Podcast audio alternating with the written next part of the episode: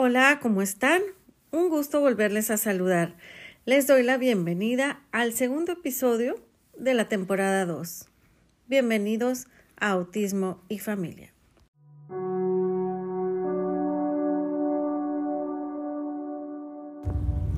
Resiliencia es la capacidad de sobreponerse a momentos críticos y adaptarse luego de una situación inusual e inesperada.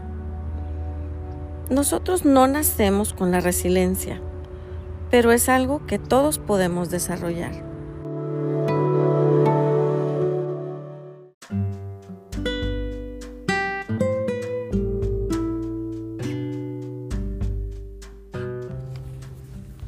Ser resilientes nos permite enfrentar las distintas adversidades que se presentan en la vida diaria permite desarrollar conductas positivas ante algún evento desagradable o algún conflicto inesperado.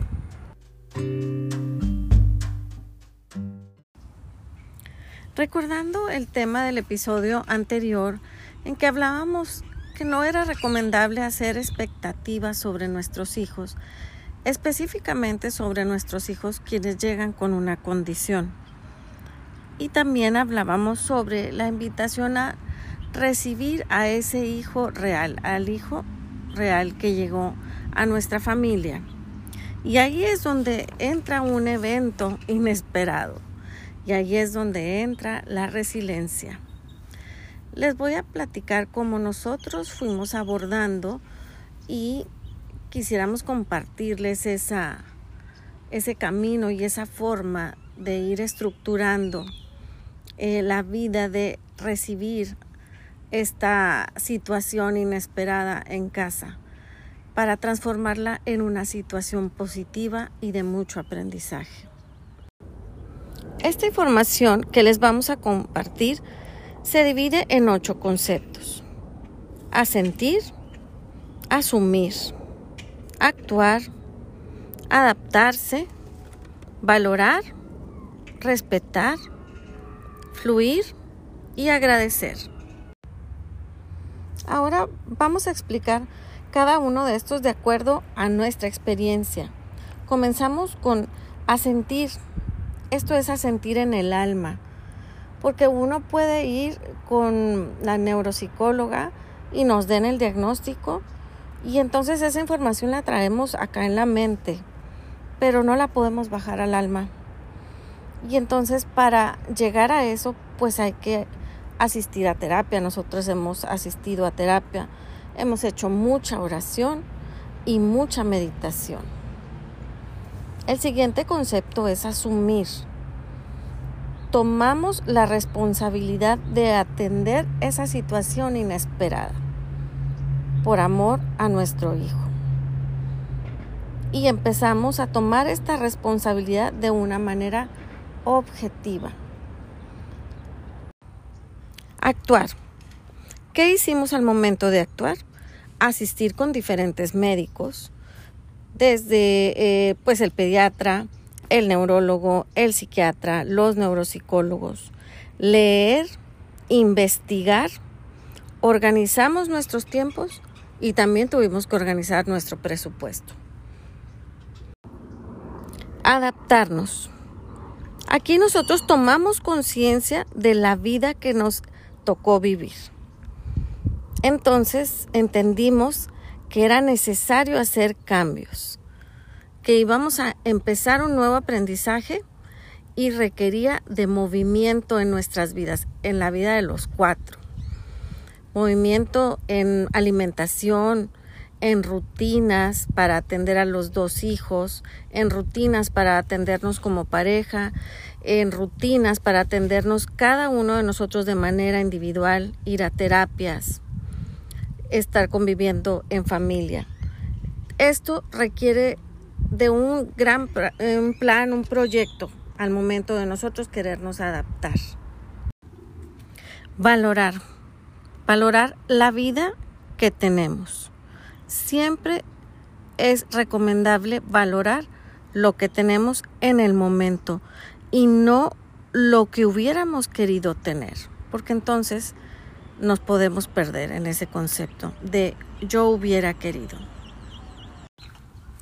Respetar. Para mí ese concepto es sumamente importante y voy a ser muy clara.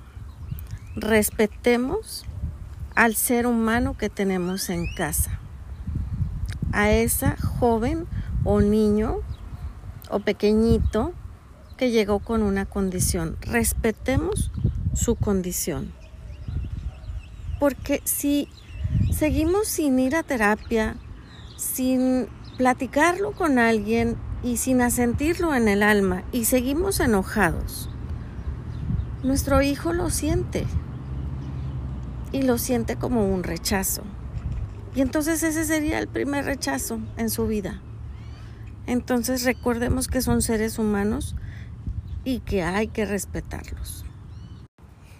Fluir es hacer los pasos que les acabo de mencionar sin presionarse. Y hay una cosa bien importante al momento de querer fluir. Ustedes llevan a sus hijos a las terapias, son puntuales, no faltan. Entonces, de repente van y echan el vistazo a la tabla de desarrollo y se dan cuenta pues que no va, no va avanzando de acuerdo a la tabla de desarrollo. Eso no es fluir. Dejar fluir las cosas es no afanarme en querer que nuestro hijo cumpla con todos los requisitos que el resto de los niños tienen que cumplir en su tabla de desarrollo. Ese es un ejemplo. O cuando entran a la escuela, por favor, pues no hay que pedir que nuestros hijos lleven el mismo programa que los demás, porque no lo van a poder desarrollar y no lo van a poder ejecutar. Si lo hacemos, si exigimos que vayan o hagan el mismo programa, entonces no estamos fluyendo. Fluir es dejar que el desarrollo de nuestros hijos tome su propio ritmo sin presionarlos y sin presionarnos nosotros, siempre acompañados de la oración, de la meditación y de los especialistas. Y por último, agradecer. Nosotros tenemos como costumbre tener nuestra libretita y escribir por lo menos cinco cosas diarias por las cuales damos gracias. De entrada, gracias por la vida, gracias por la salud, pero si ustedes hacen este ejercicio, se van a poder dar cuenta todo lo bendecidos que somos. Este es el último ejercicio que les pongo y es el más bello y el más reconfortante. Y por recomendaciones para papá, mamá o los cuidadores es atendernos nosotros primero, atender nuestra salud, hacer ejercicio, caminar en la medida de lo posible, en el tiempo que se pueda, pero siempre tomar en cuenta hacer ejercicio, una caminata en un parque, en el parque de la casa, en la colonia, en las cuadras, dormir bien, alimentarnos bien, hacer oración, meditar y sobre todo cuidar los juicios que hacemos en la mente. Es que mi hijo ya debería estar leyendo, es que mi hija ya debería de estar escribiendo y no lo hace. Esos son juicios. Y el debería es el debería es a lo mejor para otras personas, para nuestros hijos no. No pueden entrar en esos en esos debería ni en ni en esos rangos. Hay que cuidar mucho nuestra mente y no hacer juicios de ningún tipo, ni con nosotros como padres, ni mucho menos con nuestros hijos. Es de vital importancia cuidar nuestros pensamientos, cuidar nuestra mente. Si nos observamos negativos, de inmediato pasar a un pensamiento positivo, estar detectando, porque si nosotros traemos este tipo de pensamientos, entonces perdemos la voluntad de hacer las cosas poco a poco y se nos va bajando la energía. En esta vida todos llegamos con una misión incluyendo nuestros hijos.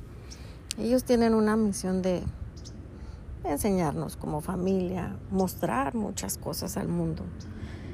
Pero nosotros hemos entendido que nuestra misión como papás y como familia es apoyar la vida del Lalo.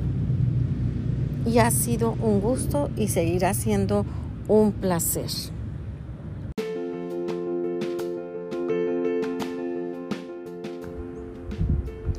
Cuando nosotros como familia decidimos tomar y asumir esta responsabilidad que nos tocó vivir, nunca nos esperamos todos los avances que Lalo iba a tener. Jamás nos esperamos que él se iba a dedicar a la música, a ser cantante y que además tuviera éxito. Entonces, eso eh, fue una gran, gran sorpresa y fue el resultado de una actitud resiliente.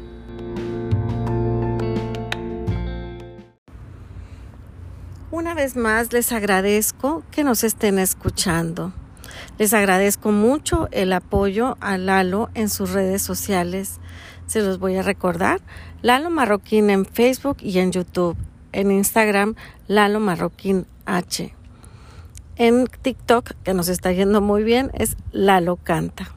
Y me quiero despedir con una frase de una canción de Carlos Rivera que Lalo y yo somos súper fan. Esta canción se llama Lo Digo y dice, todo lo bueno llega para recordarnos que lo vivido valió la pena. Los dejo con eso. Muchas gracias.